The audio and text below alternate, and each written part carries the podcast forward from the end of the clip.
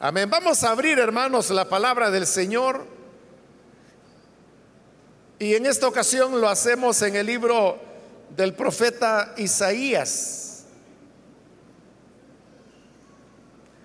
Busquemos el capítulo número 50 de Isaías.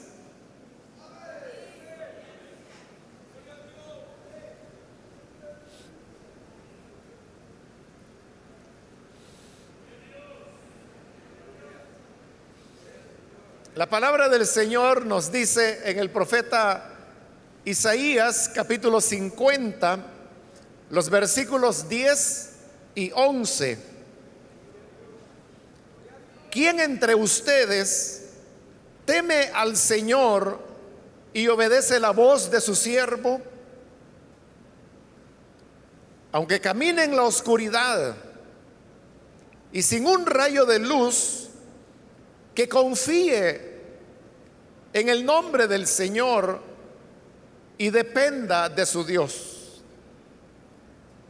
Pero ustedes que encienden fuegos y preparan antorchas encendidas, caminen a la luz de su propio fuego y de las antorchas que han encendido. Esto es lo que ustedes recibirán de mi mano en medio de tormentos quedarán tendidos. Solamente eso leemos. Pueden tomar sus asientos, por favor, hermanos.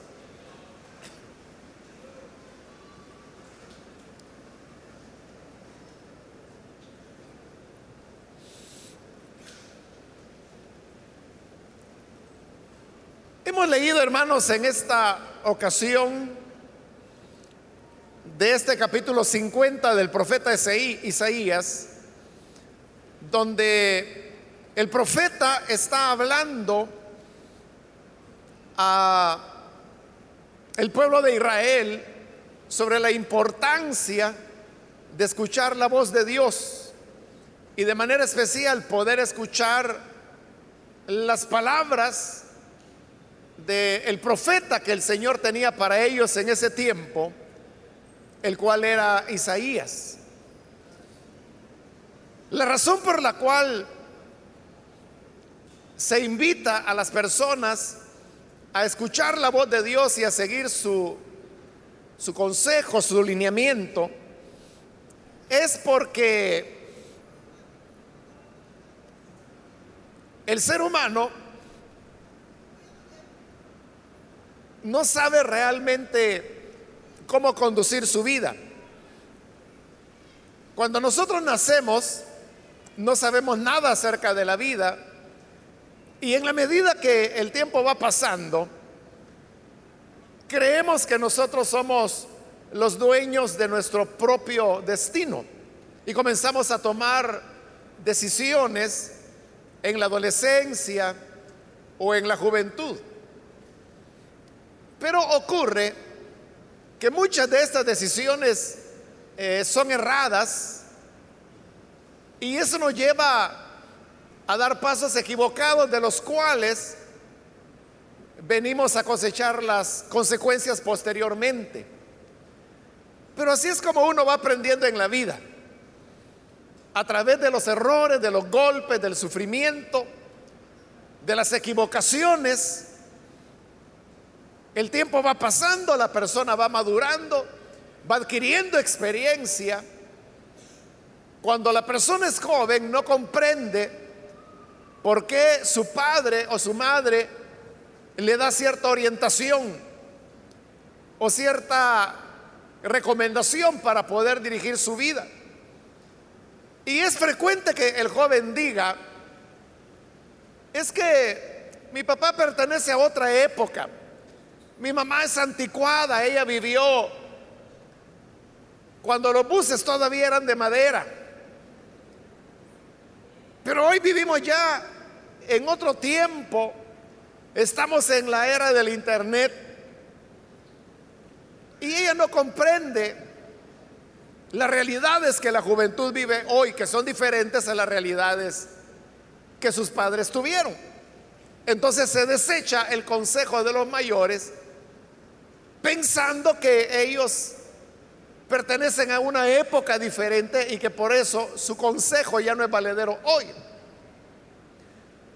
Pero cuando el tiempo pasa, la persona se da cuenta que en realidad muy desfasado podría estar el padre o la madre, o tal vez sus padres tuvieron un grado de preparación académica inferior al que los hijos han logrado.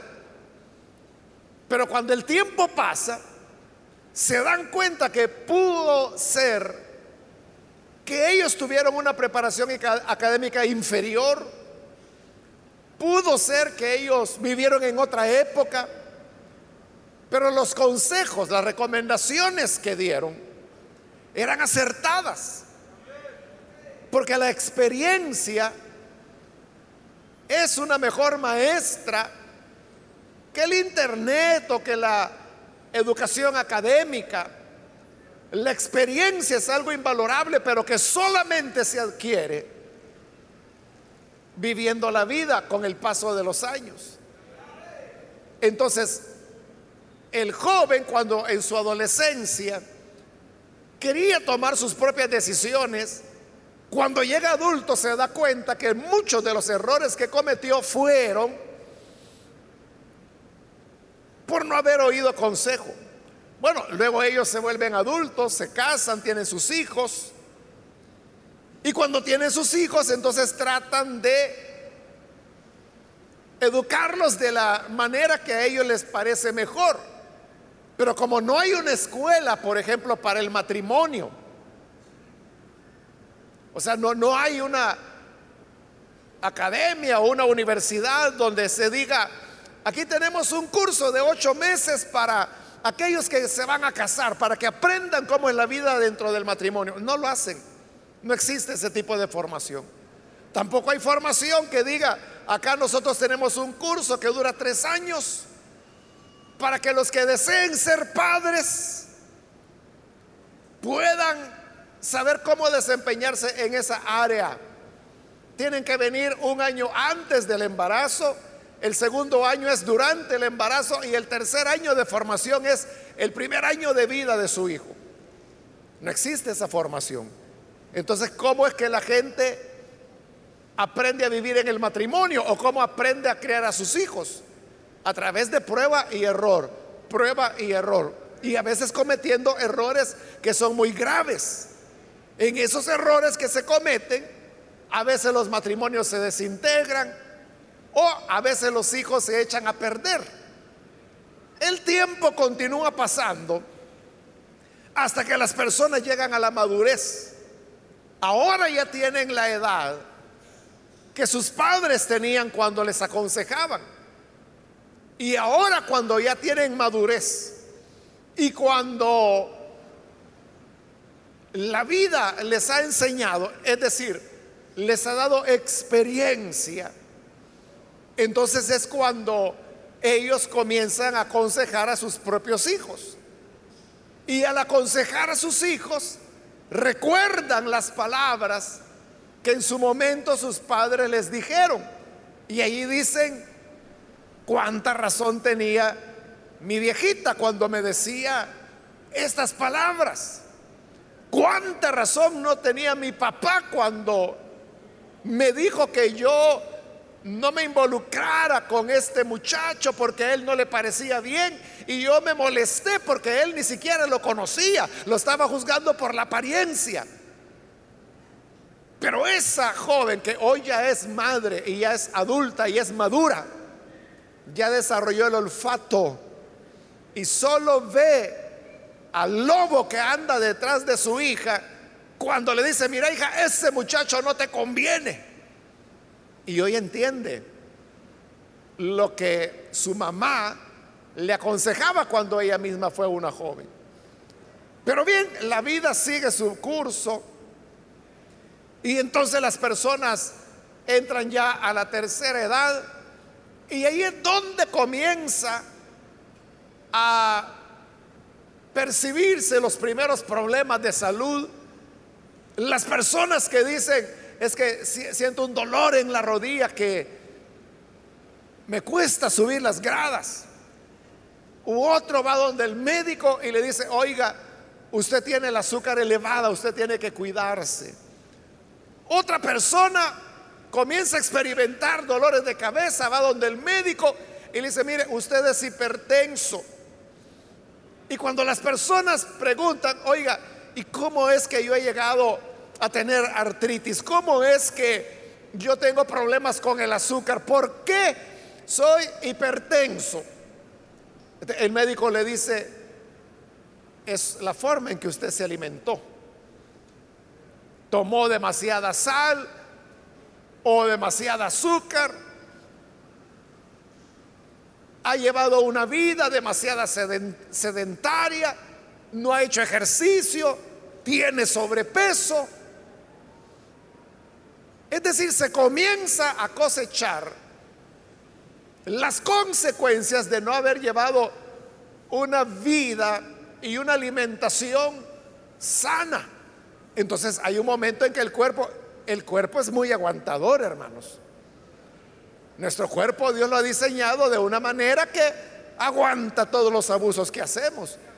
Pero hay un momento cuando llega a su límite. Entonces comienza la cosecha y ya cuando la persona se ve en situaciones dolorosas, entonces reflexiona y dice, es que yo debí haber tenido cuidado. Hoy lamento las comilonas que me daba. Mire, a mí un plato no me aguantaba, a mí tres tenían que servirme. tuvo su época de los grandes atracones para comer. Hoy tiene el problema, hoy tiene sobrepeso, hoy es diabético, hoy tiene problemas en el corazón, hoy tiene problemas de la presión arterial. Entonces las personas comienzan a lamentar no haber dado oídos a las recomendaciones que se les dio. O el diabético que le dice, mire, usted tiene que hacer ejercicio, usted no tiene que ingerir alimentos que tengan carbohidratos, evite las azúcares. Pero como al principio el diabético no se siente tan mal. Entonces, no, si yo no, no siento que esto me caiga muy mal. Además el médico ya me está dando un medicamento y ese solo me tomo ese medicamento y yo ya me siento bien. Pero el, el medicamento no es la solución. Recuerde que para el diabético no hay medicina. Lo que hay es medicamento que le ayuda a más o menos hacer llevadera su vida. Cuando ya el medicamento no le hace efecto porque ya usted no guardó los cuidados, las dietas, entonces llega el momento cuando le tienen que colocar insulina. Si todavía sí usted no se cuida, entonces después de la insulina ya vienen las diálisis. Y si todavía así no se cuida, usted dice, no, yo voy a seguir comiendo porque de todas maneras ya me están haciendo diálisis. Bueno, siga así y después de eso vendrá la hemodiálisis. Y si sigue todavía, Después de la hemodiálisis viene el cajón. Eso así es, hermano. Pero oiga, estar en un tratamiento de diálisis o ya no se diga de hemodiálisis, eso es sufrimiento. Eso es terrible, hermano. Y allí es donde la gente dice, es que yo debí cuidarme. Yo me acuerdo de una hermana de la iglesia, hace ya años de esto, muy buena hermana, muy amante de la obra del Señor y todo eso. Y entonces ella fue diagnosticada como diabética, porque tuvo una, su crisis, la hospitalizaron. Bueno, cuando yo me enteré, hasta ya había salido del hospital y fui a la casa de ella a visitarla. Y ella me dijo, soy diabética, yo no lo sabía, me dice. Entonces yo le dije, bueno hermana, lo que tiene que hacer ahora es cuidarse, lleve la dieta, que el médico le hizo. No, no, me dijo ella. ¿Sabe? Me dice, yo he conocido a muchas personas diabéticas que por seguir dieta se ponen bien flaquitas y de ahí se mueren. No, me dice, yo voy a comer, Y si me voy a morir, yo quiero morirme, pero gorda. Deseo cumplido. Hace como 15 años que la fuimos a sepultar. Claro, si eso es lo que ella quería, morirse gordita, gordita se murió. Las personas no adelgazan, el diabético no adelgaza porque tenga dieta. El diabético adelgaza porque su páncreas ya no está produciendo insulina. Y como no puede producir insulina, no puede procesar el azúcar. Y el azúcar es la que le da energía al cuerpo, pero como no puede procesar el azúcar, entonces el cuerpo comienza a procesar la grasa y comienza a consumir la grasa. Por eso es que rebaja. No porque tenga dieta, sino que porque el organismo se está comiendo a sí mismo. Pero si tuviera dieta, no llegaría a eso. Es lo contrario. Si la persona sigue la dieta, entonces no va a llegar a ese nivel en que se le ve la cara toda chupada, como decimos nosotros, o toda jalada. Pero la gente no entiende esto. El problema es cuando ya el médico le dice, mire, y aquí con la diálisis ya topamos, hoy viene hemodiálisis. Y realmente cuando una persona va a la hemodiálisis es porque ya debería ir firmando el testamento si es que no lo ha hecho todavía. Sí, realmente las personas que reciben hemodiálisis e, es meses la expectativa de vida, o sea, no van a pasar más allá. Ahí es donde la gente dice, debí haberme cuidado. Cuando me diagnosticaron, cuando la primera vez que el médico me dijo que era diabético, que fue años antes, si se hubiese cuidado, hermanos, está demostrado que un diabético que sigue la dieta y además de eso hace ejercicio, puede llevar una vida más saludable que la persona que no es diabética. Pero todo es cuestión de disciplina. Todo es cuestión de disciplina. Pero la gente rechaza eso. Bueno, así las personas van llegando a la vejez y cuando ya son ancianos, entonces hacen el recuento de todos los errores cometidos en la vida. O aquel que termina con cáncer en el pulmón Viene el médico y le dice, oiga, ¿y usted fuma? No. Si yo tengo 30 años de ser cristiano, yo no fumo. Y antes de ser cristiano fumaba. Ah, ahí sí, mire. Yo empecé a fumar desde los 13 años. Y yo me fumaba cuatro cajetillas diarias. Ahí está. O sea, el Señor lo salvó en el momento de su conversión. Pero el daño que hizo a su sistema respiratorio en su juventud o en su adolescencia, quedó. El Señor con su sangre le perdona los pecados, pero el daño que hizo a su cuerpo es algo que ya, no se puede remediar. Creo, hermanos, que la mayoría, si no todos los que estamos acá, Hemos oído hablar de ese cantante cristiano que se llama Dani Berríos. ¿Cuántos han escuchado música de Dani Berríos? Bueno, muy conocido, ¿verdad? Tiene décadas él de cantar. Dani Berríos, su papá se llamaba José Berríos, conocido como Pepito Berríos, quien fue un evangelista en su época, ya por, estoy hablando de los años 70 y él, fue un evangelista que el Señor utilizó mucho. Bueno, incluso fue a dar una cruzada en el Líbano. Y estoy hablando de la década de los 70, cuando en el Líbano estaba metido en una guerra. Él fue allá a dar una cruzada evangelizadora. Incluso él predicó eh, eh, en el allá en el local que estaba sobre la calle Nueva. Ahí fue la primera vez que vino, la segunda vez ya la iglesia estaba aquí, aunque realmente fue una actividad que se hizo en el Palacio de los Deportes. Algunos hermanos de esa época quizás recordarán al hermano Pepito Berríos. ¿Y sabe de qué murió él? Él murió hace años ya. hace décadas, ¿sabe de qué murió? Pepito Berríos. Él murió de cirrosis hepática. Y algunos años después de la muerte de él, platicando con, con Dani, su hijo, Dani Berríos, eh, no sé cómo en la plática que teníamos salió el tema de su papá. Y él me dijo así, muy, muy sinceramente, me dijo, Dani, papi, porque él así le decía, papi, papi me dice, murió de la enfermedad de los bolos, me dijo. Y es cierto, la insuficiencia renal, o insuficiencia, perdón, insuficiencia hepática, esa ahí, cirrosis hepática, viene por el alcoholismo.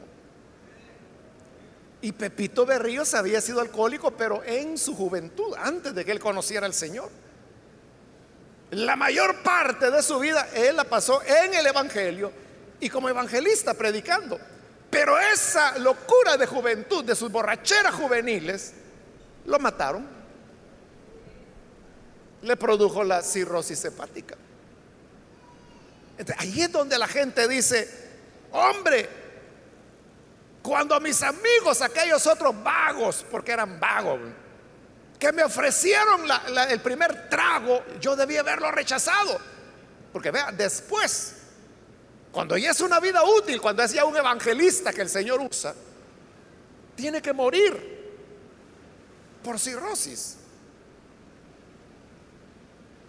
Entonces, cuando el hombre está llegando al final de la vida, se da cuenta de muchos errores que se cometieron. Y ahí es donde la gente dice, si yo comenzara de nuevo, si tuviera que repetir mi vida, nacer de nuevo y comenzar, dice, habrían muchos errores que yo no cometería. Es decir, hoy ya aprendió, ya la vida ya le enseñó, hoy ya es sabio Sí, porque la vida, la experiencia le enseñó cómo se vive, cómo es la manera correcta de vivir. Pero que sabe qué, cuando ya la persona aprendió cómo vivir, ya es hora de morirse. Así es. Cuando la persona llega a los 70 años y dice, ay, hoy ya entiendo cómo es la vida. Hoy ya entiendo lo que hay que hacer y lo que no hay que hacer en la vida. Sí, hoy ya lo sabe, pero a los 70 años, ese está viendo Los Ángeles hasta allá, ¿verdad? Sí, ya, para él la vida ya, la, esperanza de vida en El Salvador es 70 años para el hombre, en la mujer es 72 años, pero en el hombre 70. E, el hermano, ya que se vaya despidiendo, ¿verdad? Es decir, aprendemos a vivir cuando ya se nos acabó la vida. Por eso, porque no sabemos el camino de la vida, lo correcto y lo incorrecto, por eso es que Dios dice, oigan, ¿por qué no permiten que yo les enseñe? ¿Por qué no dejan que yo les guíe? Por eso es que el Señor, ya, bueno, en el Antiguo, pero sobre todo en el Nuevo Testamento, compara a los seres humanos con ovejas. Porque la oveja es un animal que tiene mala vista, pésimo olfato, su capacidad de, oír no es tan grande como otros animales. Por ejemplo, el, el olfato de los osos es sorprendente. E, el oso puede oler a, al menos hasta donde se ha logrado medir 11 kilómetros de distancia. Él puede oler. Por ejemplo, donde hay carne fresca. A 11 kilómetros logra percibirlo el oso. Tiene un mejor olfato que nosotros. Nosotros somos rudos para el olfato también, hermanos. Sí, porque cuando queremos oler algo, ¿qué hacemos? Destapamos el bote y lo llevamos a la nariz. Sí, así tenemos que hacerlo. Claro, cuando un olor es demasiado fuerte, demasiado penetrante, uno puede puede percibirlo si está cerca, ¿no? Pero si ya está a 500 metros ya no sentimos nada. Menos si estamos a un kilómetro. El oso es a 11 kilómetros y lo percibe. Por ejemplo, el oído de los delfines, de las ballenas, son kilómetros que pueden oír en el mar.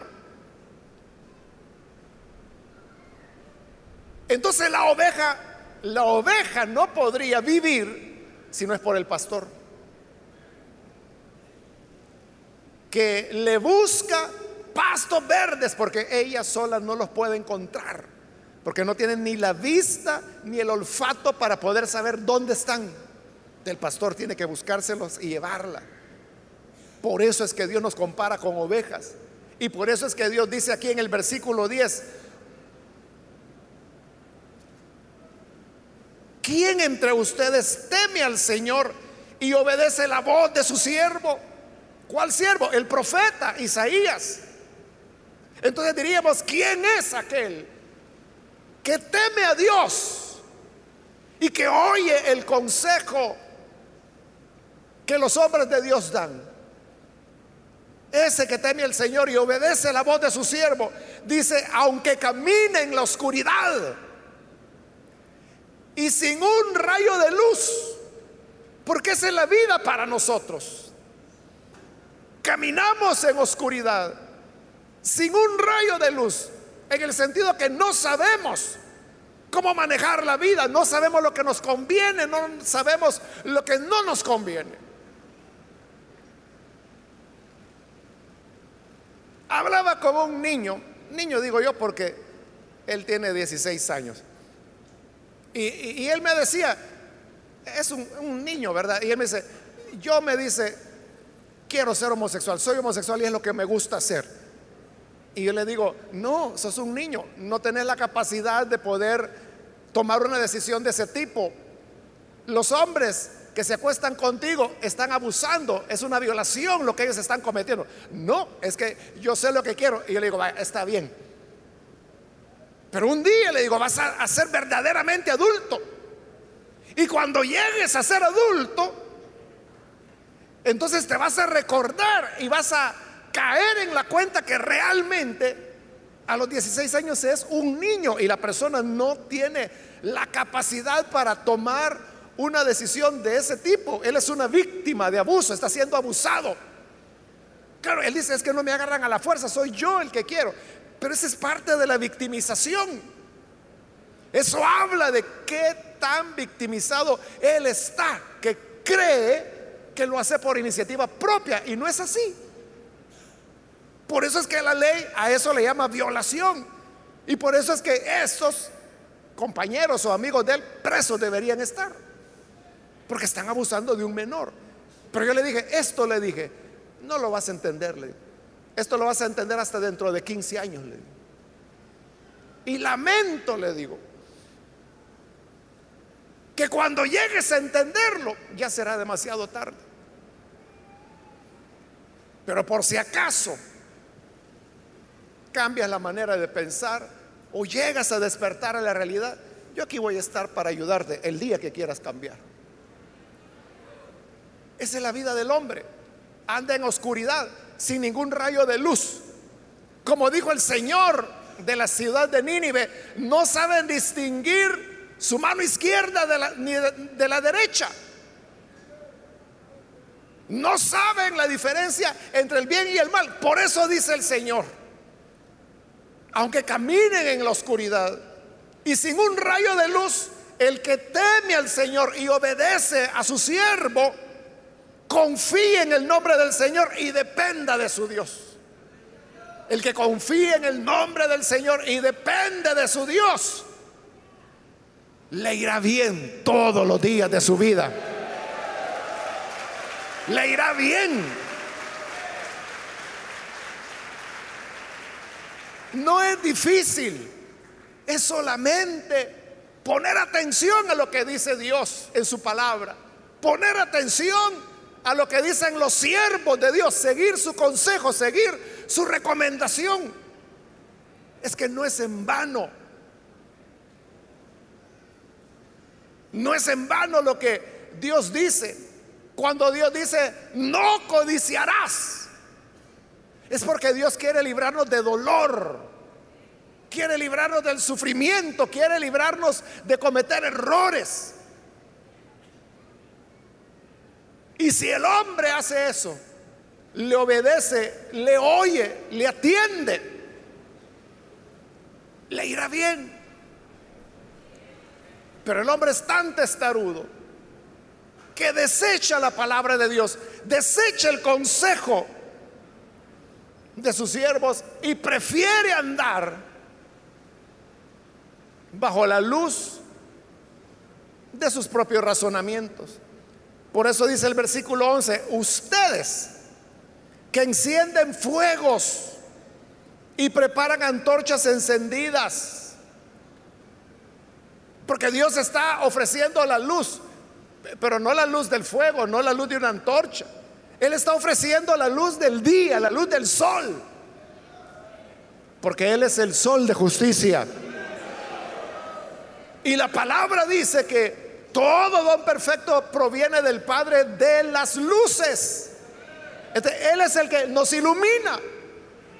Pero hay gente que dice, no, no, yo no quiero la luz del sol. Yo voy a andar a la luz de mi propia, mi propia antorcha. Está bien, dice Dios.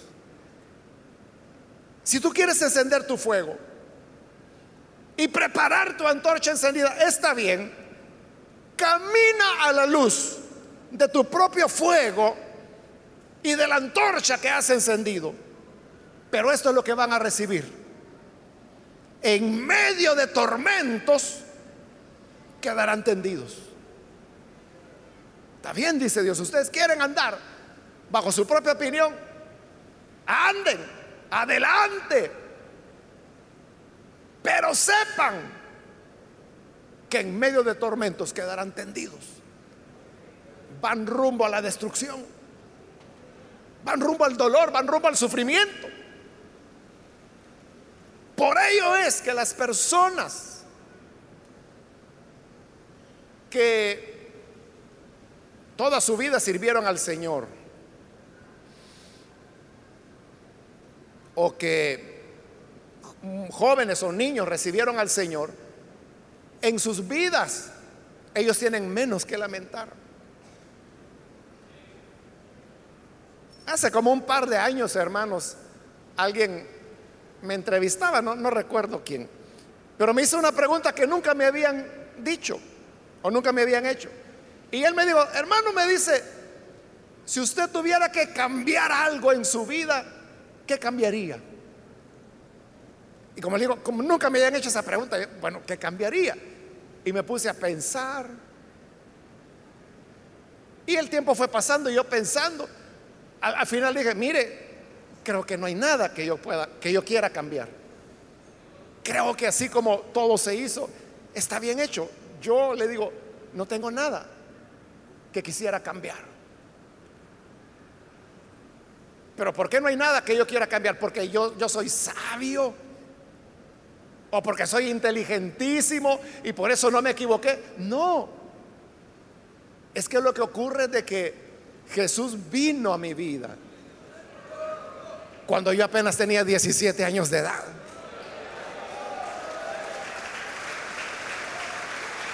Sí. Entonces, la mayor parte de mi vida ha sido dentro del Señor. Y cuando es, como el Señor lo dice, que hay que obedecer a la voz de sus siervos temer al Señor, entonces confíe en el nombre del Señor y dependa de su Dios. Al depender de Dios, como dice su palabra, Él lo que busca para nosotros, sus planes, sus planes para nosotros, dice, son planes de bien y no de mal. El tiempo pasará. Pero en medio de esos años y décadas y la vida que va transcurriendo, uno dice, bueno, Dios ha sido misericordioso. Dios me ha protegido, Dios me ha guardado, Dios me ha llevado por la senda del bien. Lo cual no significa que no hubo momentos de decisión en donde uno tenía que optar entre una cosa y otra. Pero una decía Dios, este es mi camino, este, allá tú.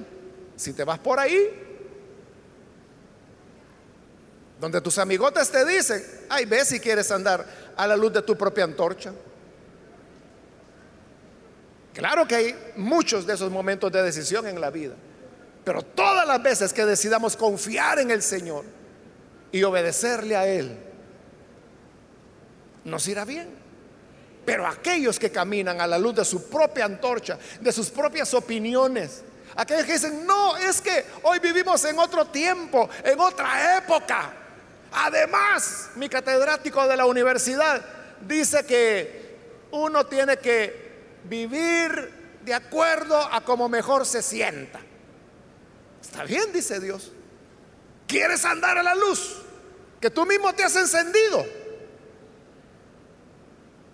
adelante. Dios no dice que te vaya bien, porque no le va a ir bien. Lo que dice es, en medio de tormentos, quedarás tendido. Será un final doloroso. Por esa causa, nosotros hoy debemos reflexionar en cómo marcha nuestra vida. ¿Cómo tomamos nuestras decisiones? ¿O simplemente nos estamos dejando llevar por los tumbos que la vida da?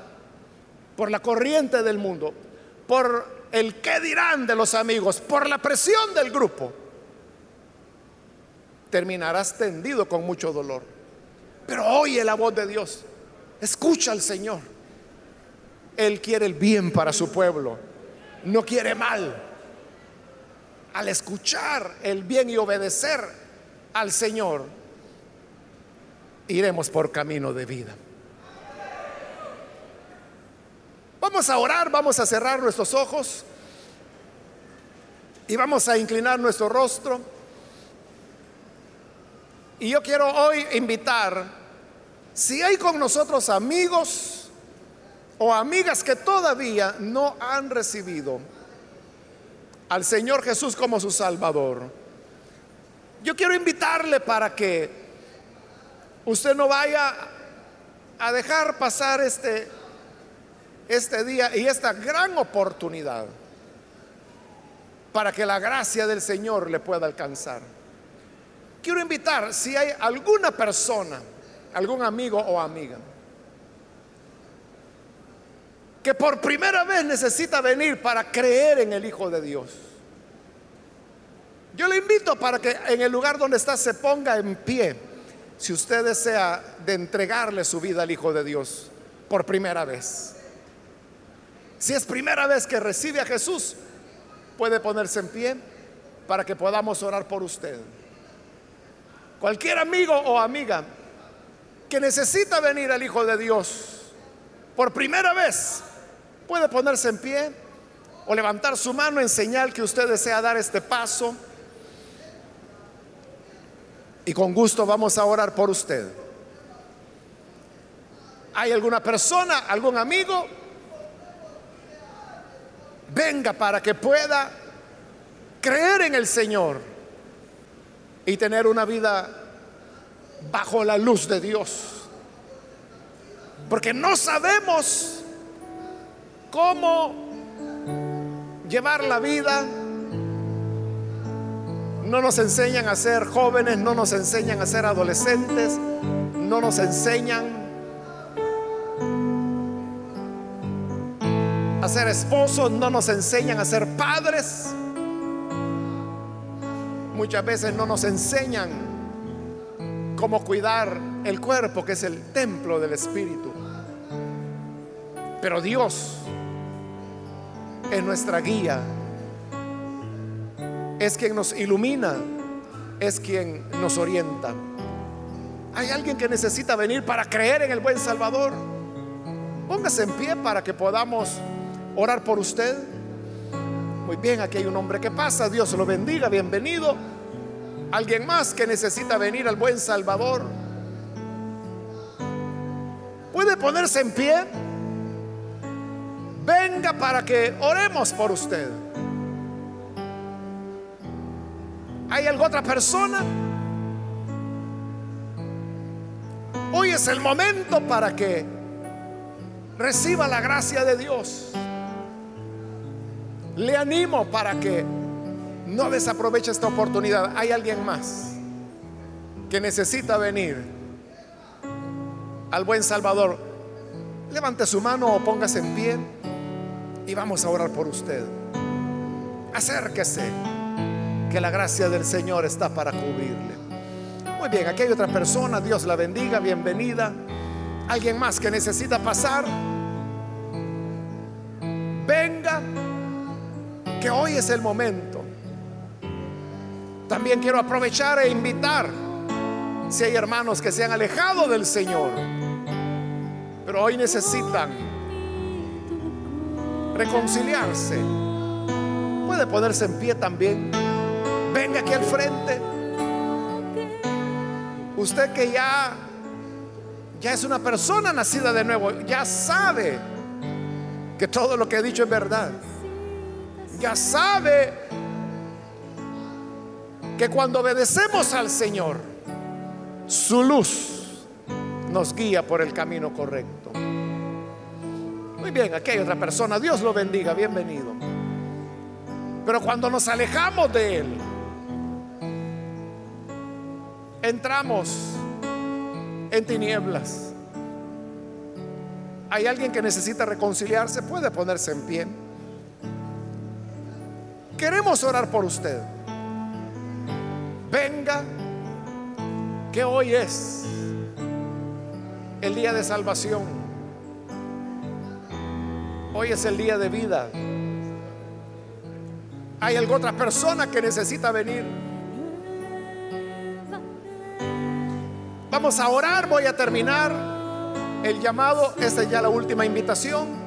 Hay alguien más que necesita venir por primera vez que se va a reconciliar. Puede levantar su mano o pasar aquí al frente y vamos a orar por usted. Y esta fue ya la última invitación que hice. A usted que nos ve por televisión también le invito para que se una con las personas que están aquí al frente y reciba al Señor en esta oración o reconcíliese con Él. Padre, te damos las gracias por las personas que están acá, como también por aquellos que ven a través de televisión, aquellos que escuchan a través de la radio o a través de internet cualquiera sea el medio por el cual ellos oyen y se unen en esta oración. Yo te ruego que puedas perdonarles, que les des vida, que sean transformados, que sean, Señor, salvados, ya que tú eres muy misericordioso y en ti, Señor, descansamos y tenemos la seguridad que hemos de ser protegidos. Bendice, Señor, a cada uno de los que están acá. Y ayúdanos para que cada día de, de nuestra vida dependamos de ti. Caminemos bajo la luz de tu palabra. Y que no seamos necios de movernos bajo la luz de nuestra antorcha, porque terminaremos en sufrimiento. Gracias te damos, Padre, porque eres nuestro guardador y nuestro protector. Por Jesús nuestro Señor lo pedimos. Amén.